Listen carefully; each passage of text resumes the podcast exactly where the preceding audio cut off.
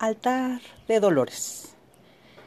Recuperar la devoción a la Virgen de los Dolores significa evocar a la mujer fuerte que supo estar al lado de Jesús, el liberador y el solidario por excelencia.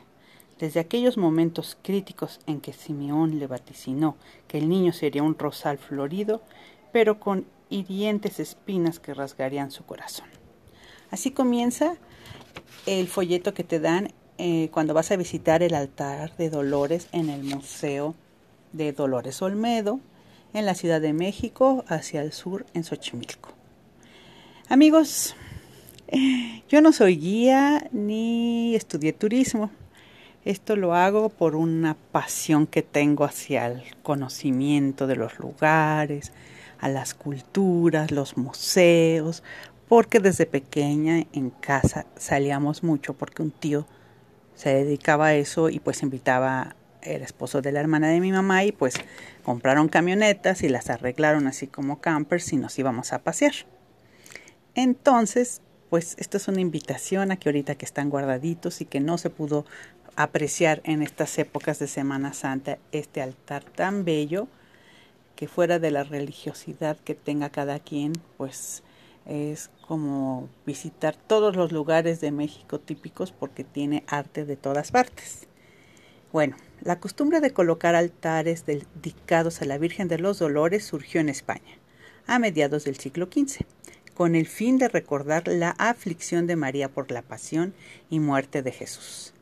Esta tradición llegó a México durante la época colonial fue Fray Pedro de Gante el primero en editar un catecismo en 1553, titulado Unas horas de la Pasión de Cristo, en el que explica los dolores de la Virgen y funda más tarde la Cofradía de Nuestra Señora de la Soledad.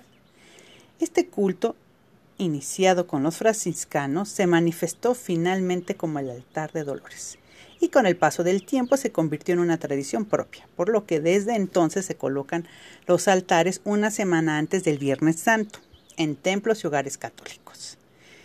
Bueno, desafortunadamente no les puedo invitar a que vayan ahorita al museo, pero más adelante, el año que entra, no dejen de visitarlo. Hay unas fotos bellísimas de lo que es el altar, lo hacen con cera y tú parece que estás viendo encaje, o sea, es un trabajal increíble.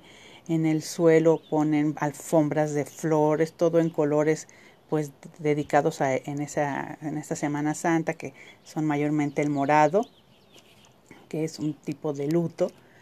Y bueno, pues las velas, fíjate, son colocadas en candelabros elaborados con distintos materiales según la región de que se trate.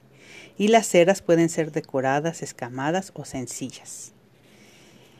En algunas regiones se confeccionan sobre el piso una alfombra o tapete, que tiene su origen en la época prehispánica, con polvo de café o acerrín, y salvado o pétalos de flores, para representar los símbolos de la pasión de Cristo. Los clavos, el martillo, la corona de espinas, el gallo o el... Bueno, voy a parar porque